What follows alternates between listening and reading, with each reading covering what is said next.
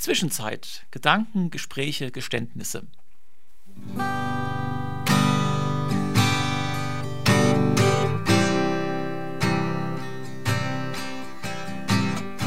Das Dazwischen ist oftmals keine sehr komfortable Position.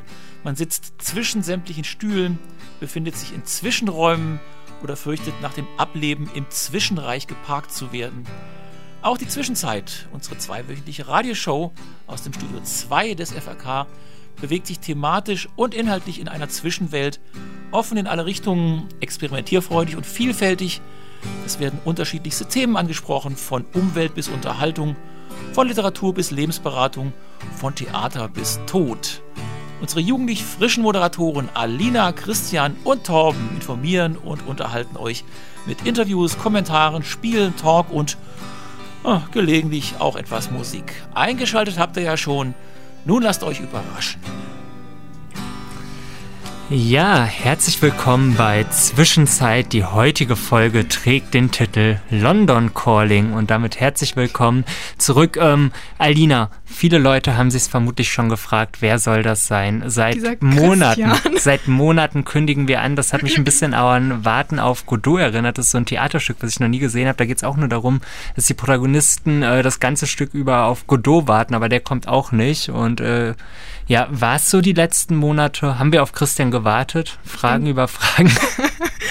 ich denke schon. Ja, und, äh, und er, er sitzt neben mir. Die Frage ist, ob er sich traut, etwas zu sagen oder ob wir überhaupt wollen, dass er etwas sagt. Test, Test. ja, das sind, also die großen, das sind also die großen ersten Worte, die von dir im Freien Radio Kassel in der Sendung Zwischenzeit zu hören sind. Test, Test. Das ist ja kein Comeback, ne? Also ich war ja nicht wirklich weg. Im Geiste immer da? Genau. Ich war ja immer ein Teil dieser Sendung. Ähm, Zumindest der Einspieler äh, trägt meinen Namen mit. Nein, also, ich freue mich natürlich sehr, wieder hier zu sein. Ähm, ich weiß nicht, ob Torben, äh, obwohl ich weiß klar, ich habe jedes Mal die Sendung gehört. Auf ich weiß alles, Fall. was sie erzählt haben über mein äh, Ableben in London. ähm, ja, also wie Torben und Alina wahrscheinlich schon irgendwann mal erwähnt haben, äh, gibt es mich wirklich. Und im Gegensatz zu Torbens Theaterstück tauche ich dann tatsächlich auch noch auf. Genau, nachdem ihr also die letzten zehn Folgen äh, mit harten Tobak überleben musstet, wo wir uns mit Escape Rooms, dem Thema Tod, Theaterregisseuren und äh, Friday for Future Leuten auseinandergesetzt haben, wo Christian äh, zwischenzeitlich dann bei den Themen dann doch eher gesagt hat, ich höre heute nicht mehr zu, hat er sich entschlossen, doch dazu zu kommen. Welches Thema hat dich denn am ehesten geschockt? Geschockt? Ja. Ähm, also, ich kann schon mal sagen, welches Thema bestimmt das Beste war. Das war bestimmt Fridays for Future. Ähm, da es ja momentan generell in allen Medien groß angepriesen wird. Ja, das, das war auch der Grund, warum ich eigentlich überlegt habe, nichts mit denen zu machen. Ich finde, wenn alle darüber berichten, ist es eigentlich langweilig. Aber was ich sehr spannend fand, war eigentlich immer der Ratentscheid und mir am meisten Spaß hat ja gemacht, Alina einzusperren. Also Escape Rooms, ja. Das habe ich, glaube ich, tatsächlich mitbekommen. Das war halt echt in dem Moment gar nicht lustig, Tom. Doch, also vom, also ich saß hier oben und ich hatte einen Telefonkontakt zu Alina und ich habe mich eine Stunde lang kaputt gelacht. Also ich fand es schon lustig. Das war in der Stöberkammer unten, oder? Ne, es war im Keller. Also ja, ja, ja, ja, das ist ein wunderschön. Möchtest du da auch mal eingesperrt werden, Christian? Ähm, ich würde auch gerne mal eingesperrt Ich meine, das ist ein Geldsparangebot. Ein Escape Room kostet sonst 50 Euro oder so die aber Stunde. Torben hat extra gebastelt. Ich habe eine Geschichte mir ausgedacht. Aber ich würde dann doch eher äh, bevorzugen, in einer Gruppe eingesperrt zu werden. ja, eigentlich ist das, ja, ja, also Aldina muss also noch mal, auch nochmal ran, ist deine Hilfe. ja, Christian, das hast du jetzt gesagt. Heute, ähm, wie der Titel schon sagt, wollen wir uns natürlich ein bisschen damit beschäftigen, äh, wie es denn so ist in London. Man, es gibt ja diese ganzen Vorurteile, da, äh, darum wird es gehen. Und dann als Vorbereitung für die nächste Sendung werden wir uns äh, ein bisschen auch schon mit dem Thema Krimis auseinandersetzen, und zwar mit meinem Kindheitstraum, die drei Fragezeichen. Ja, Christian, kennst du die drei? Du, du lächelst so. Tatsächlich verbindest du gerade sehr, äh, sehr interessante Themen für mich. Da, na gut, über London. London ist Sherlock Bescheid. Holmes. Ah, Sherlock ja. Holmes und dann kam ich zu drei Fragezeichen. Das war um, so ähm, meine Überleitung. Ja, für mich ist da nochmal eine andere Verbindung, da ähm, London ja, wie ihr alle wisst, eine riesige Stadt ist. Vom, von der Fläche her knapp doppelt so groß wie New York sogar. ähm, und man dementsprechend auch weite Fahrten mit der U-Bahn hat. Und auch zur Arbeit, zu meinem ersten, sozusagen, ich hatte permanent einen Job, aber wir haben an zwei verschiedenen Orten erst gearbeitet. Und bei dem ersten Ort hatte ich eine einstündige Anreise zur Arbeit morgens und abends wieder zurück. Deswegen wurde dann auch irgendwann meine Musikplaylist langweilig. ähm, bis ich das Ganze mit ein paar Folgen drei Fragezeichen aufgefrischt habe. Und das war ungeplant, Alina. Alina, hast du eine Verbindung zu den drei Fragezeichen? Nein, oder? Nee, Super. Ich, ich, Tatsächlich nicht. Nie in der Kindheit Nein. gehört, gar nichts. gar nicht. Nicht Tja, mal ein so- Buch gelesen. Nicht mal Buch gelesen. Unglaublich. so ist das halt. Aber wir machen natürlich äh, den Anfang mit dem Thema London. Und da Christian heute das erste Mal da ist, habe ich echt lange überlegt, was könnte man machen, um ihn begrüßen zu halten. Also zu begrüßen. Erst habe ich überlegt, sozusagen einfach so einen Zusammenschnipsel zu nehmen von all den Sendungen, also bisher allen Sendungen, wo wir gesagt haben, so, Christian ist heute leider nicht da. Das wäre eigentlich auch ganz schön gewesen, einfach so 30 Minuten Dauerschleife, mal sehen, was für Gefühle du dann gehabt hättest.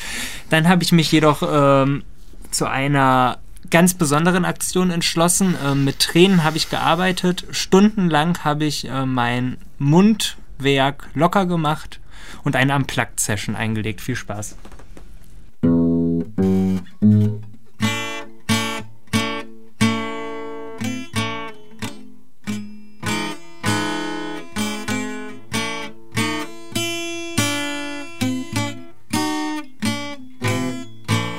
Ja, jeder kennt sie, diese Melodie, die unsere Erinnerungen wecken an ein geeintes Europa, an ein Land, wo wir alle hingeflohen sind, wo es schön regnet, wo die Kultur noch da ist, wo sie noch eine Königin haben. Nein, sie hatten eine Königin, denn seitdem Christian dort war, hat sich alles geändert.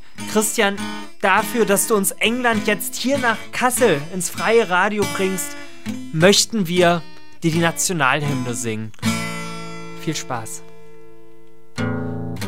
Gott schützt unseren gnädigen König. Lang lebe unser edler König. Gott schützt den König, lass ihn siegreich, glücklich und ruhmreich sein. Auf dass er lang über uns herrsche, das war fast im Takt, aber gut. Gott schützt den König, merken wir uns. Und jetzt das Original auf Englisch und es ist König, weil die Originalversion ist auch an den König. Und jetzt eint es sich ja wieder. Also viel Spaß. Es gibt noch drei weitere Stufen übrigens. Oh Lord, oh God, arise, scatter our enemies and make them fall. Confound their politics, prostate their lavish tricks. On this our hopes we fix. Oh, save us all. Titles given in store on her be pleased to prolong. May she reign, may she defend our laws and ever give us cause to sing with heart and voice. God save the King. Our love dominion bless with peace and happiness from shore to shore, and let our enemy be united, loyal, free, true to himself and thee forevermore. Und jetzt alle! God save the king, God save our grandiose king, long live our noble king, God save the king. Send him victorious, send him happy and glorious, long to reign over us. God save the king, ja, ja, Gott schützt den König, Gott schützt den König, Gott schützt den König, God save the king. Und jetzt an die Königin, God save the queen.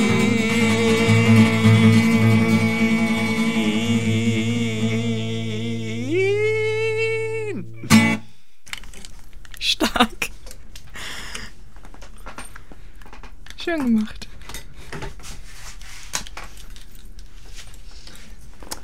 Sehen Sie das? Also seht ihr, das ist das, was ich meine. wenn ich nicht rede, liebe Zuhörer, dann herrscht hier Stille. So war das hier schon immer. Das habe ich schon öfters kritisiert. Und äh, selbst wenn ich mir die Mühe mache, so ein musikalisches, künstlerisch wertvolles Projekt an den Tag zu legen, herrscht Stille. Aber so ist das halt. Äh, Wir beschäftigen uns als erstes, nachdem also Christian, der neue König, zurückgekehrt ist, mit dem Thema London in unserer heutigen Sendung. Falls ihr die anderen ähm, teilweise ernsthaften Sendungen hören wollt, weise ich nochmal darauf hin, dass es Zwischenzeit Gedankengespräche, Geständnisse natürlich auch als Podcast gibt. Also Christian, London. Ja, ich bin heimgekehrt. Ähm, ich bin sozusagen Frank, das ist unser Chef hier, den Sie vielleicht schon an der einen oder anderen Stelle mal gehört haben. Ähm, den habe ich begrüßt mit Der verlorene Sohn ist heimgekehrt zum Radio heute. Ähm, Tom, ich muss erstmal sagen, danke für dieses schöne Ständchen. Ich fühle mich geschmeichelt, mein lieber Hofnarr. Nein, tatsächlich super geile Idee. Ich danke dir vielmals.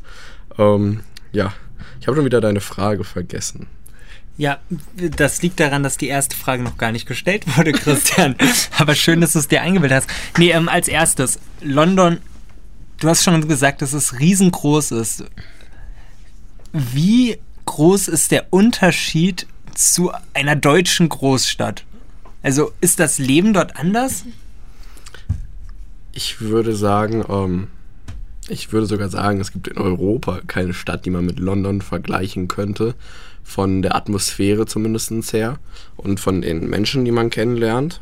Ähm, es ist super cool dort, da es eine sehr multikulturelle Stadt ist und du wirklich Menschen von der ganzen Welt kennenlernst und äh, mit ihnen lebst. Und das ist mega interessant, weil du ganz viele verschiedene ähm, Kulturen kennenlernst und äh, unterschiedliche, ähm, ja, sogar auch unterschiedliche Ansichten und man immer was zu reden hat oder auch sehr viel zu lernen hat.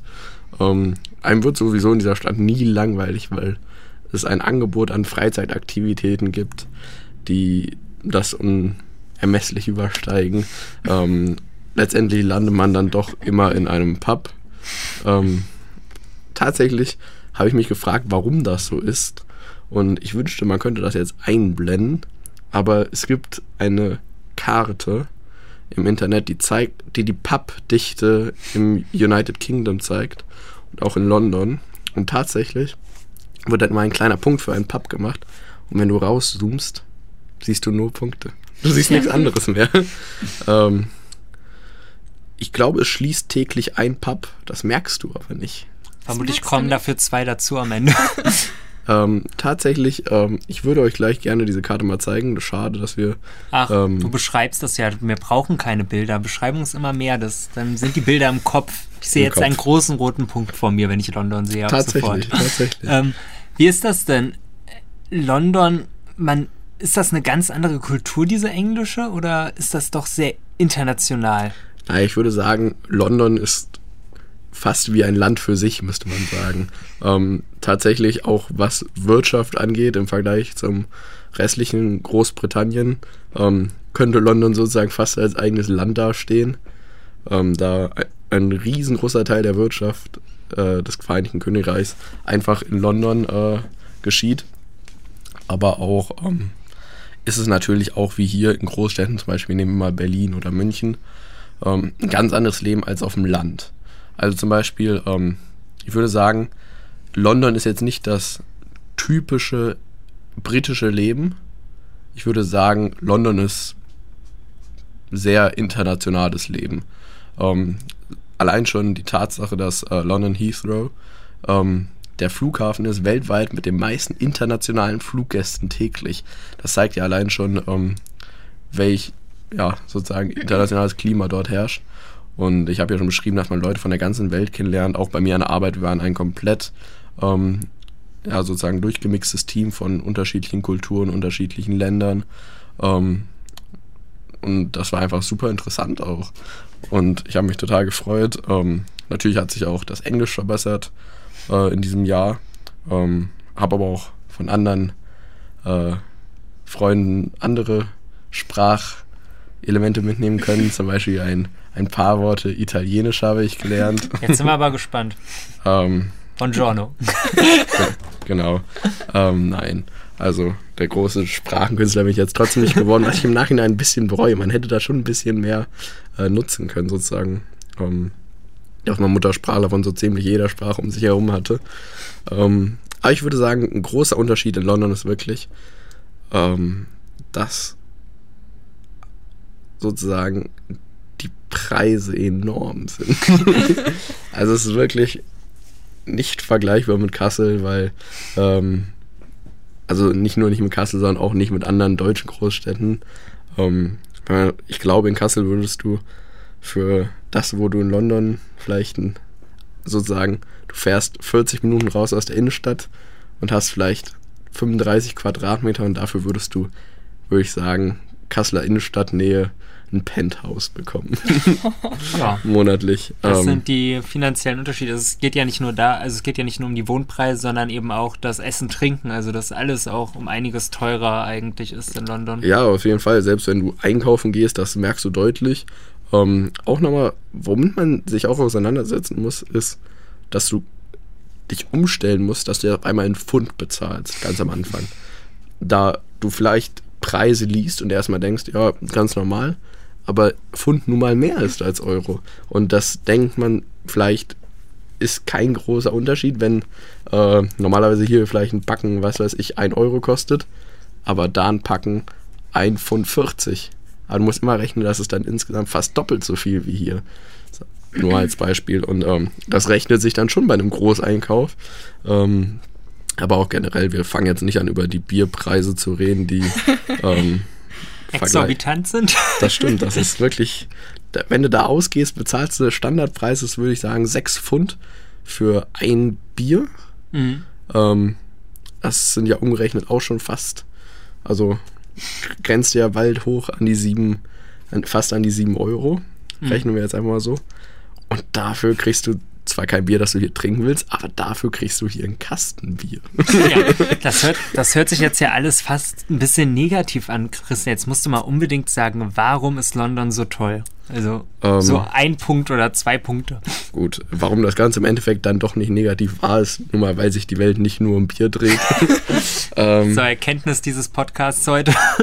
ja, ähm, ich würde sagen, ähm, weil London definitiv auch andere Stärken vorweisen kann. Zum Beispiel, was du schon angesprochen hast, tatsächlich ist die Kultur. Ähm, es ist unglaublich, was du da äh, kulturell erfahren kannst, alleine im Hinblick auf Kunst oder Geschichte oder generell Museen. Und das Faszinierendste daran ist wirklich, dass es gefördert wird. Jedes Museum und jede Galerie ist ohne Eintrittspreise. Du bezahlst nichts, um reinzugehen. Du kannst dir jeden Tag, äh, wenn du willst, äh, Van Gogh angucken, du kannst dir Rembrandt angucken, du kannst dir Da Vinci angucken, Picasso, wen auch immer du dir anschauen willst. Es gibt natürlich auch immer wieder ähm, Sonderausstellungen in den Museen. Ähm, aber muss auch sagen, neben der Grundausstellung, die du immer gratis anschauen kannst. Zum Beispiel ähm, habe ich jetzt letztens mir angeschaut, Van Gogh und seine britische Zeit sozusagen. Und da wurde er ausgestellt, also seine Werke, nicht er als Person. ähm, und viele Werke, die von ihm inspiriert wurden oder die ihn inspiriert haben. Und ähm, dafür konntest du dann, äh, brauchtest du dann tatsächlich ein Ticket. Aber ähm, wir hatten einen Pass sozusagen, äh, generell von äh, für Londoner Kunst und tralala. Und da bezahlst du dann 5 Pfund statt 20 Pfund, weil wir den, diesen Pass schon hatten. Und tatsächlich, Van Gogh auch, äh, da gehst du in den Raum rein. Und selbst wenn du jetzt, ich bin kein großer Kunstkenner, ich finde das immer schön, mir so Galerien und sowas anzuschauen, aber jetzt kein großer äh, Versteher von Kunst. Aber Van Gogh mag ich halt gerne. Und du gehst in diesen Raum rein und da, sagen wir hängen in dem ersten Raum 30 Gemälde und du siehst direkt, welche wirklich von Van Gogh sind. Das ist unglaublich, wirklich. Also wir wollen jetzt nicht über Kunst reden eigentlich. Wir wollen mehr über London reden. Was war eigentlich die Frage? Was macht London dann doch noch positiv? Nein, nicht doch noch positiv. London, ähm, würde ich sagen, hat einen ganz eigenen Charme, weil ähm, manchmal realisierst du erst, ähm, wie cool London ist, wenn du an so Stellen bist, ähm, die für dich zur Heimat geworden sind und für andere zum Urlaubsziel geworden sind. Zum Beispiel, das habe ich immer unglaublich gemerkt. Ich habe mich äh, genau ähm, an der Themse, neben dem London Eye. Neben dem London Eye habe ich mich so wohl gefühlt. Das war wie ein Zuhause, weil ich da andauernd war, weil äh, die Michelle ja direkt neben dem London Eye gearbeitet hat. Und ich habe da viel Zeit verbracht und da stehen immer schöne Bänke, da kann man nochmal, wenn man will, mal ein Buch lesen oder eine Folge drei Fragezeichen hören. ähm, ja, oder auch für mich ganz besonders äh, die Tower Bridge, weil ich neben der Tower Bridge gearbeitet habe. ähm, das war eine ganz besondere Stelle für mich auch. Es ist, glaube ich, einfach dieses Skyline. Also, wenn man dieses Skyline sich anschaut und überlegt, dass man dort wirklich wohnt. Ich hatte dich ja auch zweimal besucht gehabt und dann, das ist, glaube ich, was total Verrücktes, weil es wirklich, man kann sich sowas eigentlich gar nicht vorstellen, würde ich fast behaupten. Ja, ich finde es auch immer wieder verrückt, wenn ich drüber nachdenke, dass ich tatsächlich da gelebt habe. ähm, das fällt mir immer am meisten auf, wenn man, äh, viele Filme werden ja in London gedreht. Ja. Und wenn ich dann in Filmen die Tower Bridge sehe, da geht mir das Herz auf, ne? Weißt du? Ähm, weil da bin ich jetzt mal, ich war jetzt äh, schon wieder, in, also ich bin seit, seit dem 2. Mai zurück in Deutschland, aber ich bin seitdem nochmal nach London geflogen. Also vor zwei Tagen warst du schon ähm, wieder da? Genau, ich war schon wieder da. Ich bin gestern zurückgekommen. Ach so. Und es war ähm, eine tolle Erfahrung schon wieder, wirklich. Ich, ich muss sagen, sogar als, als uh, Urlauber ist es noch entspannter. Christian, um, verstehst du jetzt, warum ich dir immer gesagt habe, die schönste Stadt, die ich bisher in der Welt gesehen habe, ist London für mich, nach meiner Meinung? Gar nicht bestätigen, obwohl ich auch äh, in dem Jahr ähm, weiter auch noch gereist bin als Urlauber dann aber. Ähm, Möchtest du einen weiteren Städtetipp geben? ja, auf jeden Fall. Ähm, denn ich habe zum Beispiel Glasgow gesehen, ich habe äh, Leeds gesehen, ich habe Edinburgh gesehen und Barcelona. Da ich, also auf jeden Fall alles Empfehlung. Ich möchte nur kurz einhaken und Alina was fragen. Hast du schon mal von Leeds gehört? Ich hatte noch nie von Leeds gehört. Nee. Gar Auch nicht, ne? Leeds ist ein kleines Städtchen Danke, in Nordengland. ist ein kleines Städtchen, nein, so klein ist es nicht, aber im Vergleich zu London ist es ein kleines Städtchen in Nordengland und ähm, hat auch auf jeden Fall ähm, ganz eigenen Charme. Ähm, es gibt immer wieder so, ich weiß gar nicht, wie ich es nennen soll. Auf jeden Fall ist die Innenstadt total äh, niedlich gestaltet und ich würde sagen, es ist kein riesen Urlaubsziel, wo man wirklich so als Hauptziel hinfahren würde, sondern eher, wenn man mal einen, äh, einen kurzen, kurzen Ausflug von London aus oder so machen wollen würde. Und mein Grund war, dass äh, eine Freundin hier aus Deutschland, die Gesa, da momentan lebt und deswegen habe ich sie mal besucht. Ähm, dann weiter Glasgow ist ähm, auch super schön. Gibt es auch äh, schöne Straßenkunst, gibt es dort. Lecker Essen gab es auch. ähm, aber generell würde ich sagen, ähm, ist man da auch recht schnell in zwei, drei Tagen mhm. ähm, durch. Was mich total begeistert hat, war wirklich, da hätte ich auch gedacht, da wäre ich auch ein Jahr lang hingegangen nach, also. Barcelona? Auch. Tatsächlich, schon aber. mehrere Jahre jetzt. Ähm, äh, Edinburgh ist auf jeden Fall eine unglaubliche Stadt. Du hast so einen schönen Mix ähm, aus Natur und aber auch wirklich schöner Stadt. Wirklich. Du guckst dir jedes Gebäude an und jedes ist irgendwie schön. Ich habe, glaube ich, kein hässliches dort gesehen. Und ähm, ja, total schöne Atmosphäre, ein bisschen, also halt schon deutlich kleiner als London natürlich. Und das war auch an sich in dieser Zeit ziemlich entspannt, weil ähm, man nach einer gewissen Zeit in London auch merkt, dass es an einen zehren kann, dass also die Stadt die so riesig ist. Die Großstadt hat schon die Schattenseiten, also es ist sehr extrem Fall, und volles. Ja. Ähm, da fällt mir natürlich ein, ein Riesenthema, weil ich glaube, auch wenn man als Touri in London ist und ich glaube auch, wenn man dort arbeitet, ein Großteil des Tages geht in der U-Bahn von Ta sich. Tatsächlich. Ähm, also, die ist total voll. Wie hält man das aus, wirklich ein Jahr lang in dieser vollgestopften U-Bahn, du hast jetzt von 40 Minuten Fahrt geredet, also insgesamt 80 Minuten am Tag da drin zu leben. Und wie riesig ist dieses Streckennetz bitte?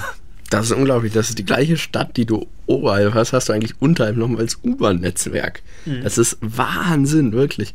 Teilweise, wenn du umsteigst in, äh, was weiß ich, in Waterloo oder wo auch immer, da läufst du weiter von einfach nur von U-Bahn-Linie zur nächsten U-Bahn-Linie innerhalb der Station unterirdisch, als hier, wenn du von vom Ständeplatz bis zum Königsplatz laufen willst oder vom, was weiß ich. Also es gibt schon Orte, wo du fünf oder zehn Minuten dann mal hier durch Hitze, durch enge Gänge unter. Das stimmt, das stimmt. Läufst. Zum Beispiel, wenn du von Bank auf Monument umsteigst, das ist schon. Das ist mein Traum, glaube ich. Ja, Alina, warst du eigentlich schon mal in London? Nee. Würdest dich reizen? Sollte es. Ja, mal schauen. Mal schauen, was Weiß muss nicht. Christian dir bieten, damit du es dich Ich wollte? Christian schon die ganze Zeit fragen, wie es war, wieder in Kassel anzukommen. Aber ich konnte ja nie, und du hast immer weitergeredet. Ja, tut mir leid. Tom hat, Spre Tom hat jetzt Sprechverbot, jetzt ist Alinas Fragestunde dran. Ja, wie war es denn, als du nach Kassel zurückgekommen bist? Ähm, ich muss sagen, zum Ende hin war die Aufregung dann groß ähm, und die Trauer, würde ich sogar sagen, klein, äh, dass ich aus London weg bin, weil ich ja im Vorhinein schon wusste, dass ich nach vier Wochen wieder zurückgehe. Ähm, deswegen war die Trauer, Trauer nicht riesig. Die größte Trauer war tatsächlich, äh, unsere kleine süße Wohnung in London aufzugeben. Das tat schon ziemlich weh, weil es ja auch ähm, die erste eigene Wohnung war, die erste gemeinsame Wohnung mit Michelle war. Und das war schon was Besonderes. Ähm, in Kassel wieder anzukommen dann war natürlich aufregend. Äh, jeden Tag hat man wieder Freunde getroffen, die man lange nicht gesehen hat. Erstmal wieder ähm, die Familie viel zu sehen, das ist das Schönste von allem. Ähm, ja, ich weiß, ich habe gesagt, die Welt dreht sich nicht um Bier, Aber aber das deutsche Bier ist einfach super. ähm, ja, ähm, ich habe viel, viel, viel äh, das Essen vermisst, ähm, da es nun mal einfach dazu gehört, dass in einem anderen Land andere ähm, Ess Essgewohnheiten Was hast du am herrschen. meisten vermisst? Schwer zu sagen, ich bin ja ein großer Fan von Mettbrötchen und Döner. und ähm, also es gibt keine Döner in London. es gibt Döner in London, aber das Fleisch schmeckt komplett anders. Es gab, so viel ich mitbekomme, keinen Tzatziki und Döner wird nicht im äh, Fladenbrot serviert, das wird Sondern? auf den Teller geschnitten. das das- ging für dich gar nicht. Nee, das, das war für mich nix. Und ähm, dadurch habe ich dann mir ein oder anderen, den ein oder anderen Döner seitdem schon wieder gegönnt. Ähm, das ist schon ja eine besondere Sache für mich gewesen, am Wiederkommen das deutsche Essen wieder in vollen Zügen genießen zu können. Auch ähm, die Salami-Auswahl ist unglaublich groß hier. Ähm, in England wird mehr Schinken gegessen, auch viel dieser, äh, der Kochschinken. Ähm, da ist eine unglaublich große Auswahl, halt wie hier mit der Salami. Ähm, und an der Salami hast du dann halt Auswahl, steht, gibt es vielleicht ein so ein kleines abgepacktes zum Wählen, äh, paar Scheiben, wo dann drauf steht German Salami.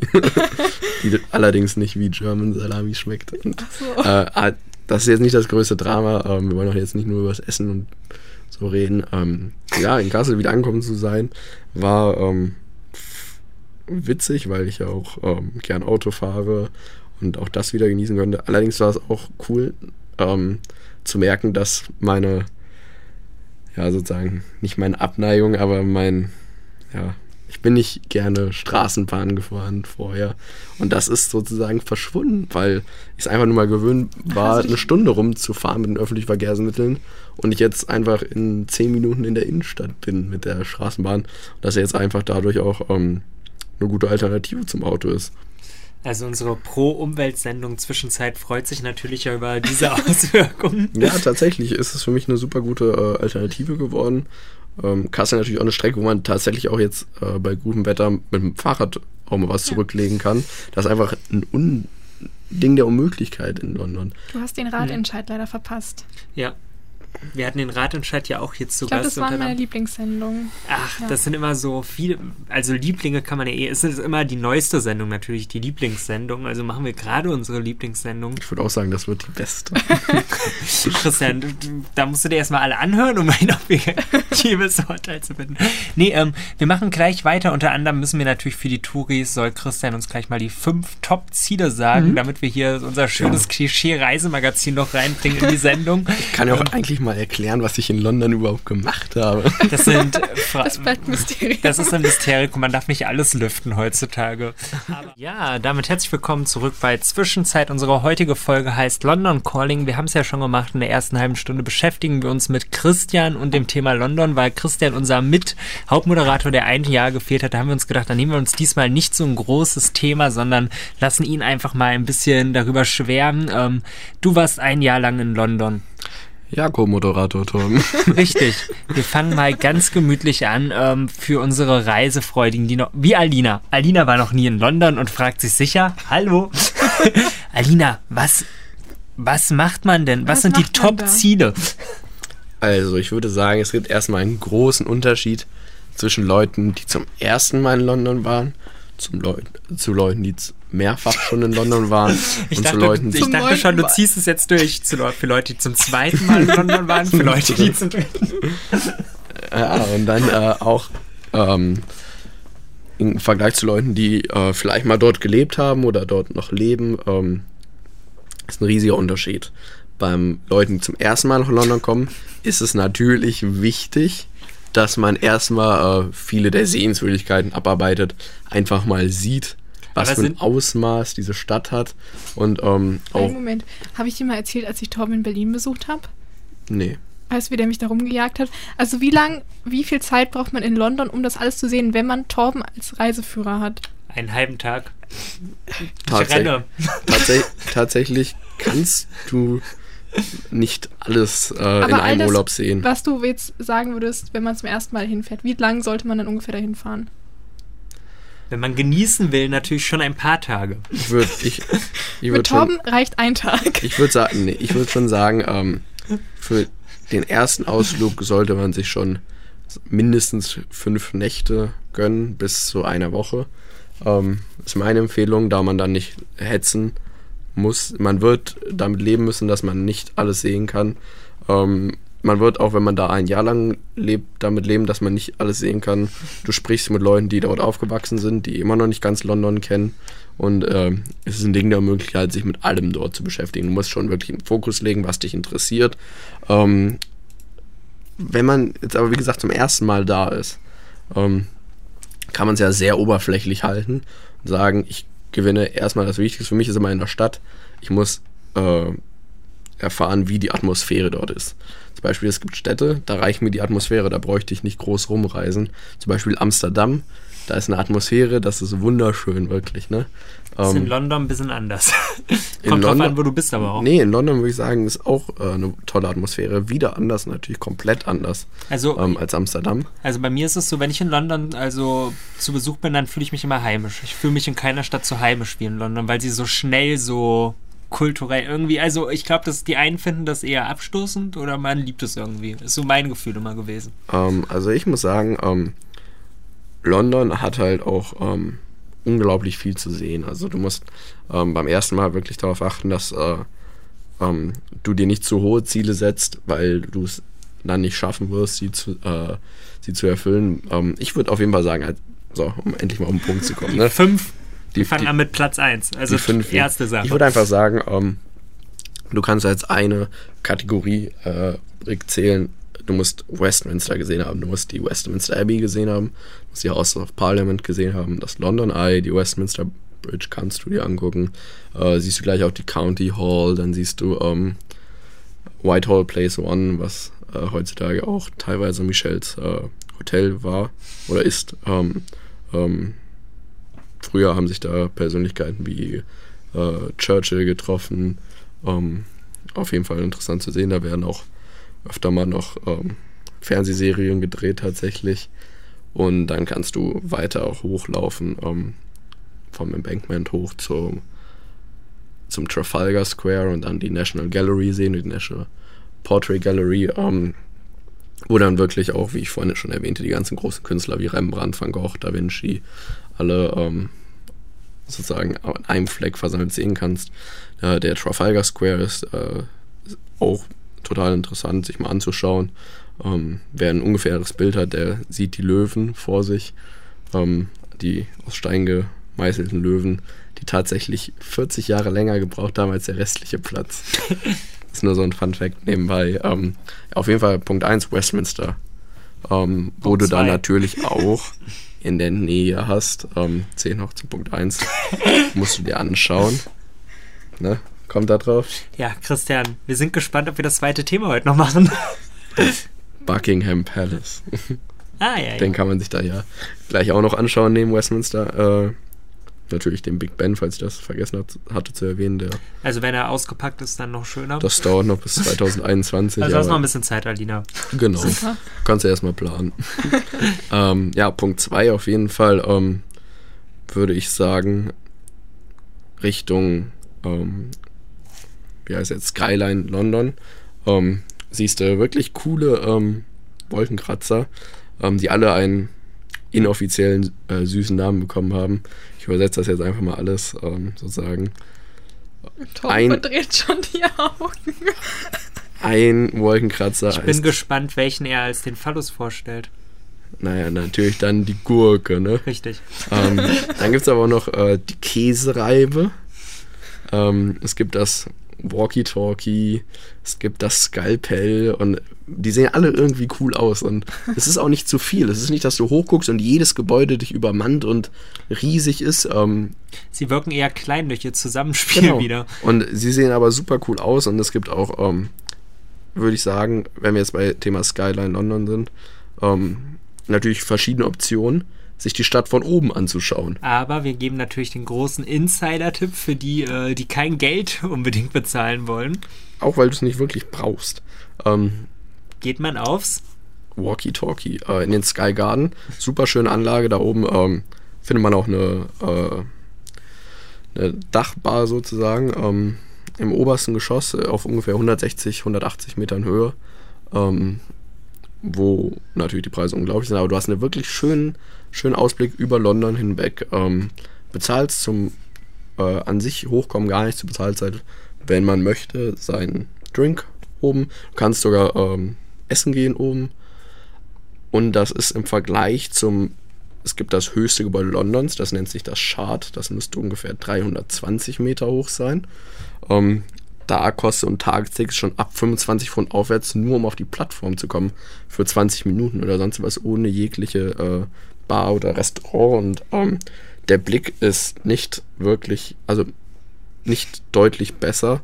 Und ähm, oft kann es sogar passieren, dass es schlechter ist, weil da oben dann schon wieder zu kämpfen hast mit, dass es vielleicht zu neblig ist, zu Ach so. bewölkt und du dann ähm, wirklich wenig siehst und dann viel Geld ausgegeben hast. Also machen wir weiter mit Platz Nummer, also den dritten Tipp.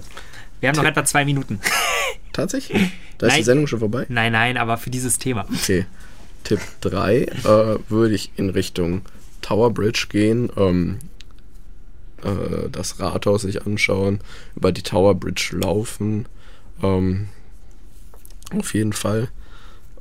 Als vierten Tipp würde ich sagen, das ist ähm, ein kulinarischer Tipp, würde ich Restaurants ausprobieren in London und ähm, viele verschiedene, ähm, möglichst viele verschiedene Restaurants austesten. Es gibt total gute Restaurants, wirklich in jeder Art von Essen, ob es nun ähm, italienisches Essen ist, ob es französisch ist, ob es spanisch, indisch, ob es äh, britisch ist, ob es egal von wo auf der Welt, es gibt gute Restaurants in London. Ähm, und das ist auf jeden Fall was, wa- wo, also, wo man sich glücklich schätzen kann, wenn man dort lebt, dass man die Chance hat, äh, viele verschiedene Gerichte auszuprobieren. Dann würde ich als fünftes noch empfehlen, ähm, vielleicht, also, weil ich ja gesagt habe, zum ersten Mal in London, dann würde ich einfach vielleicht tatsächlich den Hop-on-Hop-off-Bus nehmen. Ich glaube Um- auch, um diesen um- Überblick zu haben. um. Sie fahren in vier verschiedenen Routen.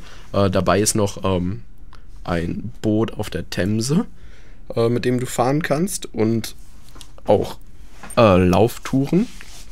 Und ähm, ja, auf jeden Fall siehst du dann möglichst viel in dieser einen Woche, fünf Tage. Ähm, Nimmt man sich ja ordentlich was vor. dann nimmt man sich ordentlich was vor. Äh, Und man stimmt. bemerkt es schon, Christian muss echt überlegen, was er sagt, weil es einfach so viel Unglaubliches gibt. Also ich würde sagen, Christian, du kannst nach einem Jahr empfehlen, dass, also man merkt daran, dass du ja weiterhin Lust hast, denn zu gehen. Es gibt vieles zu erleben dort. Leider sind wir zeitlich schon am Rahmen gekommen. Ähm, Tatsächlich. ja, tatsächlich beim äh, Thema London, aber wir haben noch ein zweites kleines Thema so als Überleitung fürs nächste Mal davor jedoch. Ist uns aufgefallen, Christian, da wirst du uns vermutlich recht stimmen, also Aldina und mir ist das in der letzten Folge aufgefallen, dass wir nichts übers Radio wissen. Weißt du was übers Radio, also generell Radiogeschichte? Wer hört denn noch Radio und das freie Radio, was soll das? Ganz viele Fragen und da haben wir uns gesagt, ach, das ist Zeit für eine neue Rubrik. Wir haben den Chef, den Frank, ins Studio gezerrt und haben ihm äh, eine Frage gestellt und er hat jeweils eine Minute Zeit, diese Frage zu beantworten. Man muss dazu sagen, letztes Mal, als wir ihn hierher bestellt haben, hat er 20 Minuten. Genau, daraufhin habe ich beschlossen, gehalten. daraufhin habe ich jetzt beschlossen, diese eine die ernste Minute, die wir als Rubrik zu haben, dafür zu nutzen, nach einer Minute einfach runterzufaden. Ähm, das heißt, er hat jetzt eine Minute und wir fangen mit einem ganz einfach ein Thema an und zwar, wann hat Radio das letzte Mal die Welt verändert? Das Radio hat seit der Gründung des Radios im Jahr 1923 in Deutschland mehrfach die Welt verändert. Meine Welt, meine persönliche Welt ist durch das Radio in den letzten Jahrzehnten des Öfteren erschüttert worden. Immer dann, wenn ich ein großartiges neues Hörspiel gehört habe. Immer dann, wenn ich Musik gehört habe, die ich vorher nicht kannte und die dann wirklich danach mein Leben verändert hat.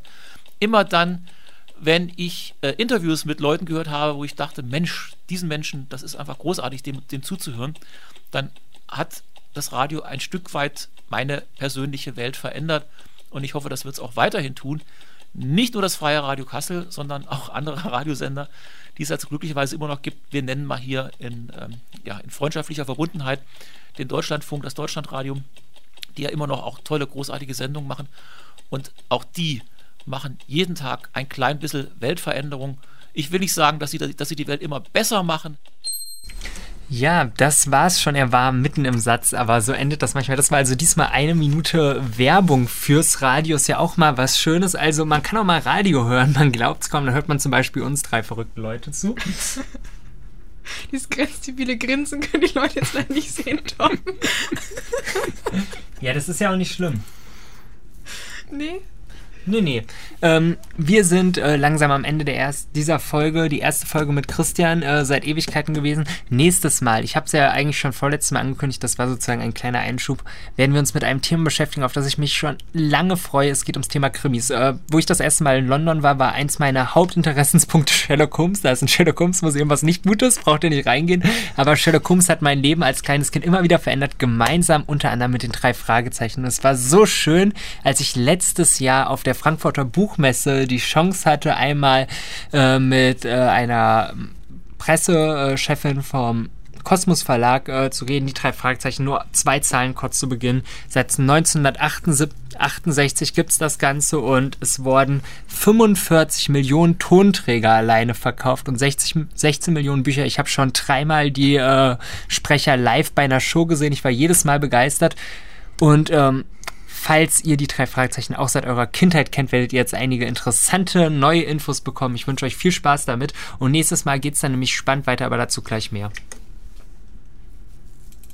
Also mein Name ist Silke Ruf und ich bin beim Kosmos Verlag, der sitzt in Stuttgart, für die Presse- und Öffentlichkeitsarbeit zuständig. Ja, und zwar wollen wir uns heute hauptsächlich mit den drei Fragezeichen beschäftigen.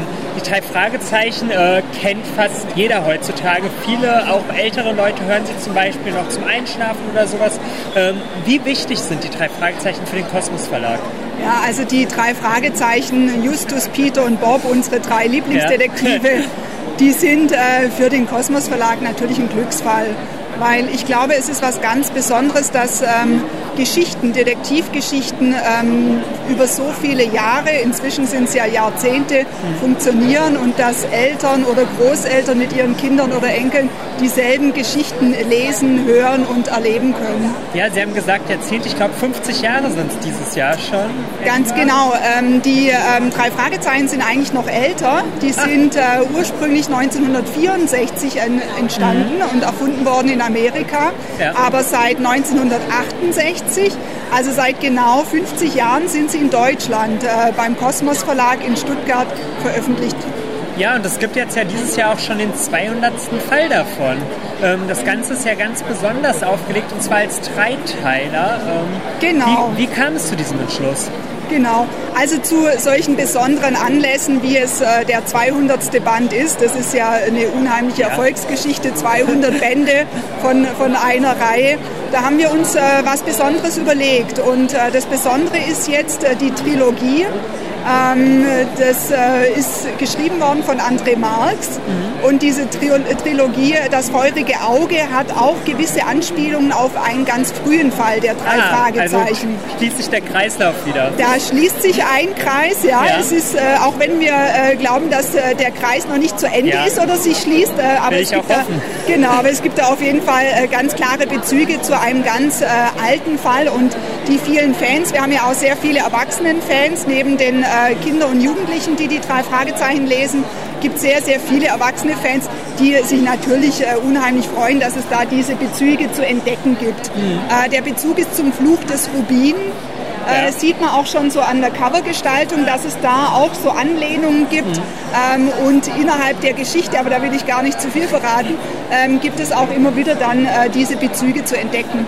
Ja, Sie haben jetzt ja das Cover, Cover schon angesprochen. Das ist ja was ganz Besonderes bei den drei Fragezeichen. Ähm, vor allem ist es ja sehr schwarz gehalten, was ja, äh, wo es äh, veröffentlicht wurde, für ein Jugendbuch gar nicht so normal ist. Können Sie etwas genauer dazu sagen? Ja, also man muss sagen, 1968, äh, als das, der erste äh, Band bei uns erschienen ist, das Gespensterschloss, sahen die drei Fragezeichen noch anders aus. Mhm. Ähm, und sie wurden hier veröffentlicht, waren ähm, damals noch mäßig erfolgreich und man hat sich so überlegt, was könnte man denn da machen. Und dann kam eine Illustratorin zu uns ins Haus, äh, nach Stuttgart zum Kosmos Verlag, die Aiga Rasch. Und die Aiga Rasch hat gesagt, hm, also sie würde gerne mal einen Vorschlag machen, wie dieses Cover für dieses äh, besondere Buch aussehen könnte. Und sie hat gesagt, wenn es äh, nicht gefällt, dann möchte sie auch kein Honorar dafür. Aber sie, sie bietet da mal was an. Und dann kam Eiger rasch an äh, mit einem Vorschlag, der damals wirklich revolutionär war. Und zwar war es äh, dieses heute noch bekannte Gestaltungsprinzip, schwarzes Cover mit einer knallbunten Illustration. Das ist, gehört ja ganz eng auch zu den drei Fragezeichen. Auch die drei Fragezeichen ähm, als ähm, Stilelement, als Markenelement mit den, mit den Farben Weiß, Blau, Rot ja. äh, ist auch von Algarasch. Äh, und beim Verlag hat man erstmal so die Luft angehalten und hat gesagt, oh, schwarzes Cover für ein Kinderbuch. Äh, wir wissen nicht so genau, sollen wir, sollen wir nicht, aber zum Glück waren die Kollegen damals mutig genug, das äh, zu probieren. Und äh, so sind die drei Fragezeichen entstanden ähm, in der Form, wie sie jetzt aussehen. Also das war eine, eine Cover- und Illustrationsidee damals von Aiga Rasch, die ja auch sehr bekannt wurde dann mit diesen äh, Buchcovern. Und wir glauben, es äh, hat sicherlich mit dazu beigetragen, dass die drei Fragezeichen auch so Aufmerksamkeit stark dann draußen präsent waren und wahrgenommen wurden und auch so dieses geheimnisvolle, mysteriöse hat es ja wahnsinnig gut transportiert. Das ist natürlich auch interessant, in den USA gibt es die Reihe ja gar nicht mehr, während sie hier in Deutschland extrem erfolgreich ist. Ähm, sie haben jetzt schon gesagt, ähm, dass Sie auf jeden Fall weitermachen werden. Wie lange dauert es denn immer so, bis so ein neuer Band entsteht, also von den drei Fragezeichen? Also wir haben äh, einen Rhythmus, dass jedes Jahr etwa sechs Bände erscheinen, also mhm. drei im Frühjahr und drei im Herbst. Äh, darauf warten die Fans schon. Und ähm, so haben wir auch diesen Rhythmus eingeführt. Wir arbeiten da mit einem festen Autorenteam zusammen, ja. die für die ähm, Geschichten der drei Detektive ähm, verantwortlich sind beziehungsweise meine Kollegen in der Redaktion, in der Kinder- und Jugendbuchredaktion, die schauen ganz genau hin, dass die Geschichten wirklich auch diesen Geist, dieses Besondere, was die drei Fragezeichen-Geschichten ausmachen, auch transportieren und einhalten. Es gibt ja quasi wie bei Coca-Cola so ein Geheimrezept für die drei Fragezeichen. Das heißt, es gibt immer einen sehr, sehr mysteriösen Fall. Es ist okay. immer sehr rätselhaft. Ähm, es ist aber nie brutal und es gibt nie einen Mord. Ähm, ja. Das heißt, ähm, auch die, die Kinder, die, die lesen, können sich schön gruseln. Ähm, aber sie werden nie überfordert mit äh, Gewaltszenen oder ähnliches. Das ist auch wichtig für die Eltern und das ist sicherlich auch äh, was, was die Eltern dann wiederum weitergeben an, an ihre Kinder, wenn sie sagen, hier bei den drei Fragezeichen bist du gut aufgehoben.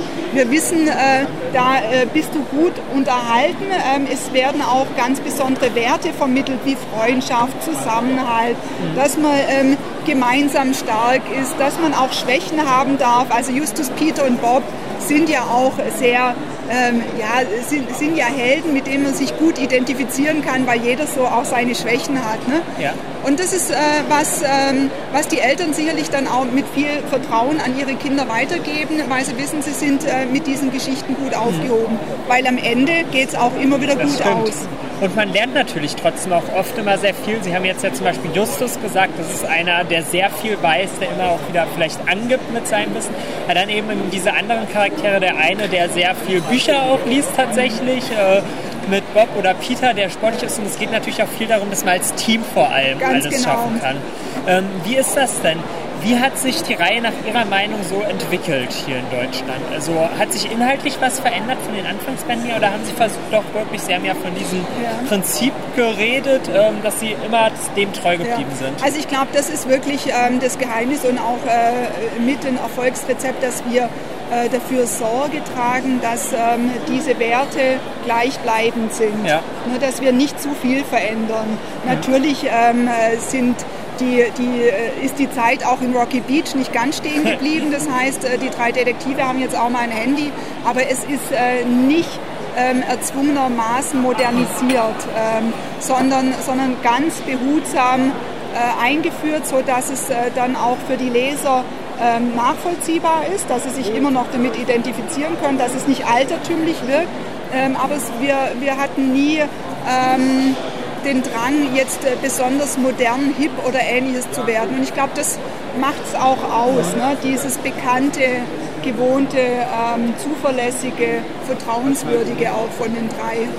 Ja, ähm, was mich jetzt noch interessieren würde, viele Leute lesen natürlich die Bücher, aber was natürlich auch, wenn ich an drei Fragezeichen denke, dazugehört, sind die Stimmen, die äh, Synchronsprecher und das Ganze wird von Europa ähm, genau. veröffentlicht. Wie, wie ist dort diese Zusammenarbeit? Also Sie veröffentlichen das Buch und das wird dann in ein Hörspiel weiterverwandelt?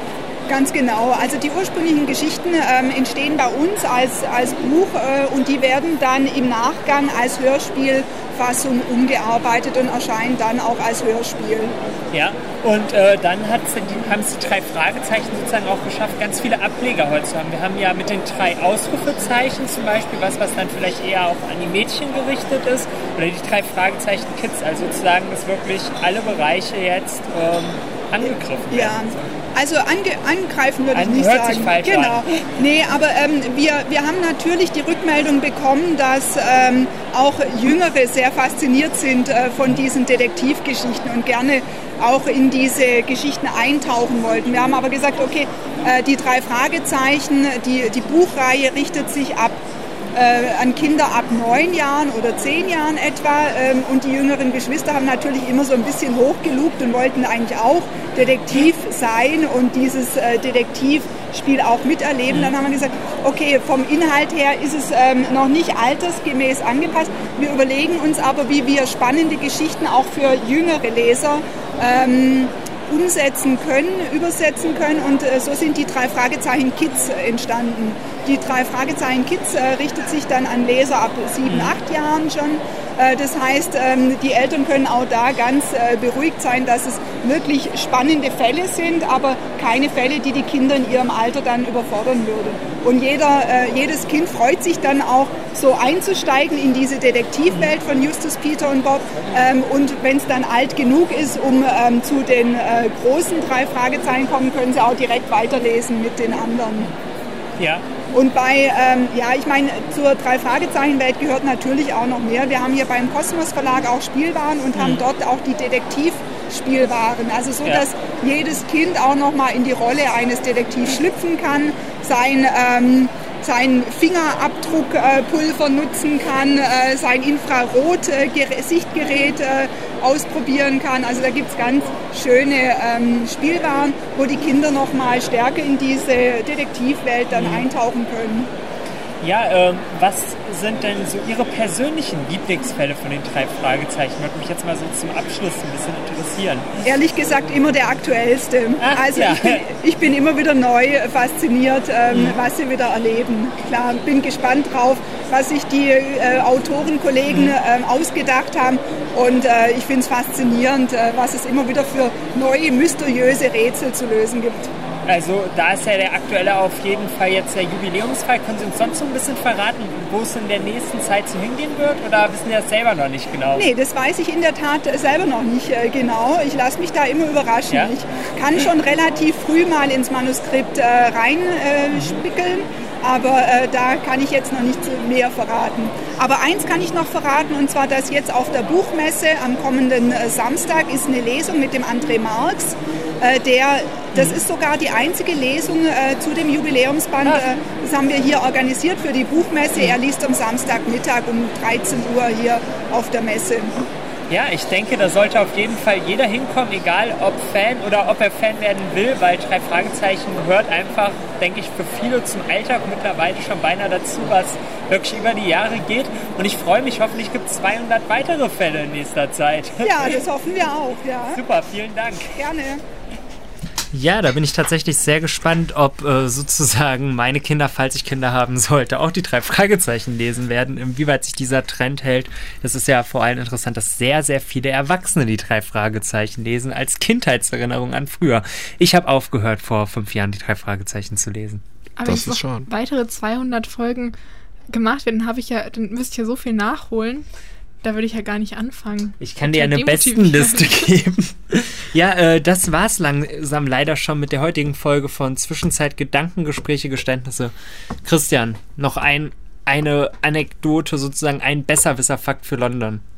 Gibt's einen, Ein besserwisser Fakt für um London. anzugeben? Ja, tatsächlich gibt's den. Ähm, ich würde einfach mal sagen, dass die Metropolregion London knapp 15 Millionen Einwohner hat, wohingegen Berlin knapp dreieinhalb Millionen Einwohner hat. Nur nochmal, um die Größenverhältnisse dieser Stadt darzustellen.